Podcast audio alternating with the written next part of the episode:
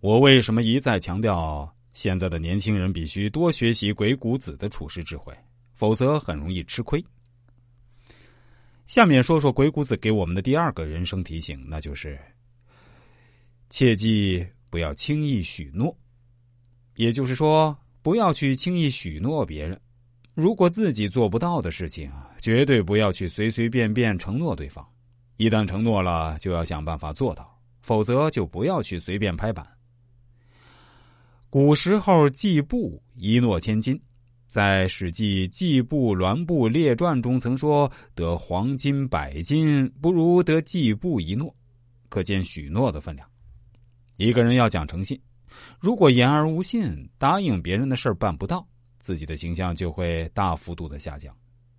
但是拒绝一个人，在实在人的眼里是一件很困难的事情。实在人往往不忍心拒绝他人。其主要还是心太软，怕伤害到对方的自尊心，所以很多时候面对别人的请求，实在人都觉得不好意思，所以也就不会说不了。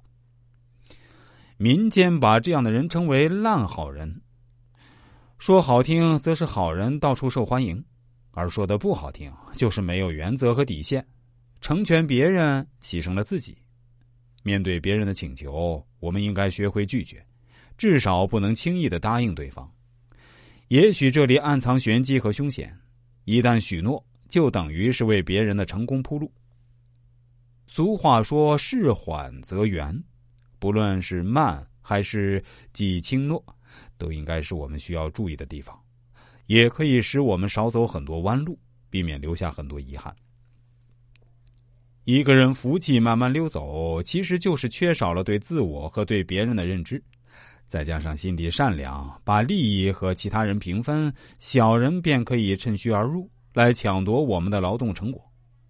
而鬼谷子的这两句智慧箴言，你若能读懂，可以让自己的生活变得更好，福气也会不请自来。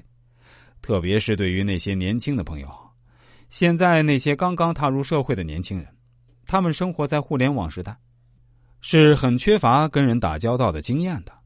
再加上很多人都是家里的独生子女，掌上明珠，即使在小时候做过什么坏事错事父母也不忍心责备你。